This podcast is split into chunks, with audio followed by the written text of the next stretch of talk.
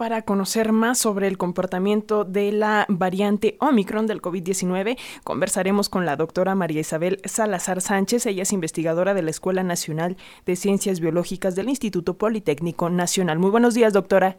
Buenos días, Alexia. Buenos días al auditorio. Muchísimas gracias por tomarnos la llamada. Y bueno, pues doctora, eh, ¿hay razón para preocuparnos por el repunte de nuevos casos de COVID-19? Ya escuchamos a las autoridades, a la jefa de gobierno decir que sí hay aumento de casos, pero que no hay aumento de muertes. Y bueno, el presidente Andrés Manuel López Obrador decía que esta variante Omicron es menos dañina y mortal. ¿De verdad esto es así? ¿Qué les diría a nuestras audiencias sobre la variante Omicron?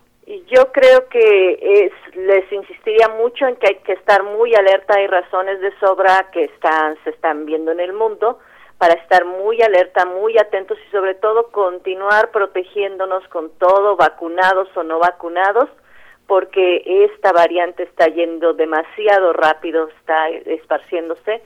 Y bueno, si bien a los datos prematuros dicen que no hay no hay más gravedad creo que es eh, ciertamente es prematuro asegurar que no este va a causar daño. Doctora, ¿hay síntomas diferentes en esta variante Omicron? Sí, ese es uno de los grandes problemas. Enfrentamos dos problemas principalmente. Uno, pues sí, los síntomas han cambiado, los síntomas son más parecidos pues a una gripe, hay fiebre, hay tos, este, hay molestia de garganta, de cansancio, de cuerpo cortado entonces, y también hay muchos asintomáticos. Ajá. Hay personas que parecen no tener síntomas y pueden estar infectados, lo cual, como ya lo hemos comentado en tu programa en algunas veces anteriores, nos mete en jaque de detectar el, el momento en, el que una persona está infectada. La otra es que, eh, obviamente, conforme ha avanzado la pandemia, se han movido los grupos de impacto y esto pues ha impactado ya vimos este hace unos meses impactando a jóvenes. Desde el año pasado empezaron a haber casos en niños ahora particularmente se está notando más casos en niños lo cual es una este pues nos pone en jaque porque pues la mayoría de niños no están vacunados. Y si estamos diciendo que la variante va, va más o menos como una enfermedad tranquila en vacunados y los niños no están vacunados y son ahorita tal vez uno de los grupos de impacto de esta variante, pues creo que tenemos que estar súper alerta. Eh, desde luego, doctora, y considerando esto que nos dice que los síntomas son más parecidos a los de una gripe, y bueno, pues estamos en temporada invernal y este, bueno, las gripes, este tipo de enfermedades son comunes, ¿cómo diferenciar cuando se trata de una, de una gripe a cuando sea algo más severo, cuando sea COVID? Vaya, ¿en qué punto uno se tiene que lanzar al hospital? No, yo creo que lo primero que hay que hacer eh, es, en cuanto detectes un síntoma, cualquiera de estos síntomas gripales, este, te tienes que aislar y proteger. Y eh, en caso de cualquier situación, una prueba de COVID, o sea, descartar que sea COVID y, este, obviamente, informar a los contactos con los que has estado, ajá, para poder, este, darle seguimiento y en todo caso, pues, eh, evitar que se siga propagando, evitar los contagios. Esta variante es muchísimo más contagiosa incluso que Delta, que todas las que hemos visto hasta ahorita. Entonces, si bien entre que si es más o menos severa, es muy importante saber que, que hay muchos contagios. Eh, Delta más o menos decían se propagaba cada semana y media, perdón, se duplicaba el número de casos. Esto lo estamos viendo cada dos, tres días, lo cual es bastante alarmante. Doctora, ¿qué nos, Doctora, ¿qué nos diría en cuanto a los días de encierro? Porque eh, últimamente, bueno, en algunos países ya se habla de 10 días, de 5 si ya estás vacunado, pero en rigor, ¿qué dicen las y los expertos como usted? Sí, el, eh, bueno, el rigor de lo que se ha visto a nivel mundial son 5 días los que hay que estar aislados completamente para evitar que se siga propagando este, este virus. Eso sería eh, la regla, ¿no? Y obviamente pues descartar, en todo caso diríamos, descartar que se continúa teniendo antígeno viral, que sería importante saberlo para decir salir de ese encierro. Cinco días si es que ya estás vacunado. Sí, exactamente.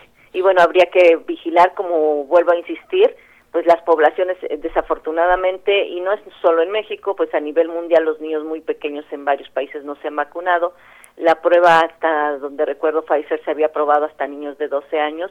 Entonces, eh, es una población que creo que ahorita debemos poner mucha atención eh, de cómo tratarla y estar porque además, bueno, aquí aquí viene el siguiente problema, en una casa en la que los adultos se infectan, aunque tal vez sean unos casos ligeros, si hay niños pequeños y los exponen, los niños se van a infectar y ese es un problema.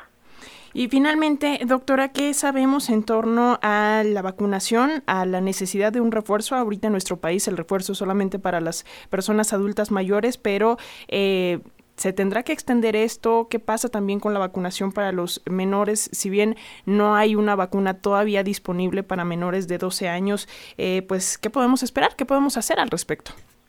Pues tenemos, ahora sí, vamos a tener que esperar este, los datos de seguridad de la vacuna en los niños pequeños, que ah, tengo entendido para varias vacunas ya se están corriendo, y por seguridad de la población, pues tenemos que saber que es seguro ponerles la vacuna, la que sea que se determine.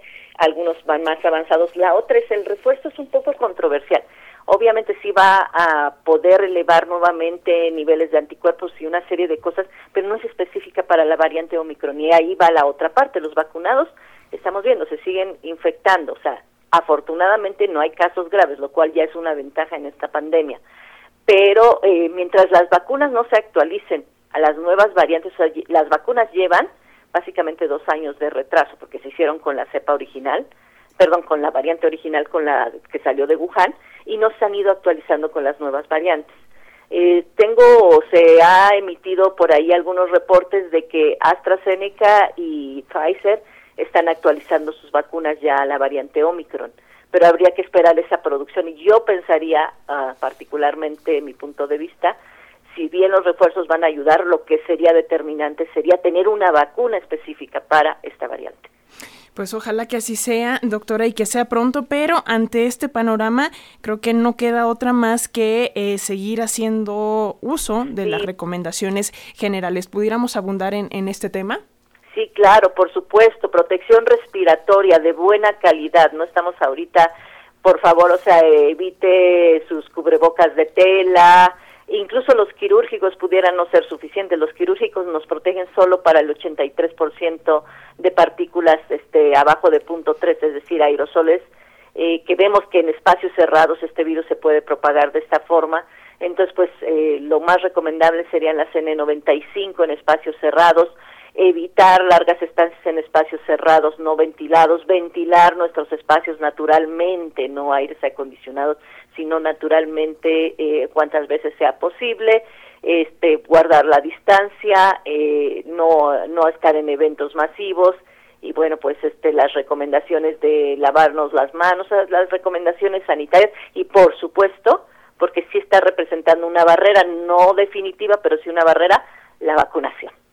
Pues ahí está, muchísimas gracias. Como siempre, doctora María Isabel Salazar Sánchez, investigadora de la Escuela Nacional de Ciencias Biológicas del Instituto Politécnico Nacional. Muchísimas gracias por eh, darnos más información, darnos luz y claridad sobre este tema. Muchísimas gracias a ustedes.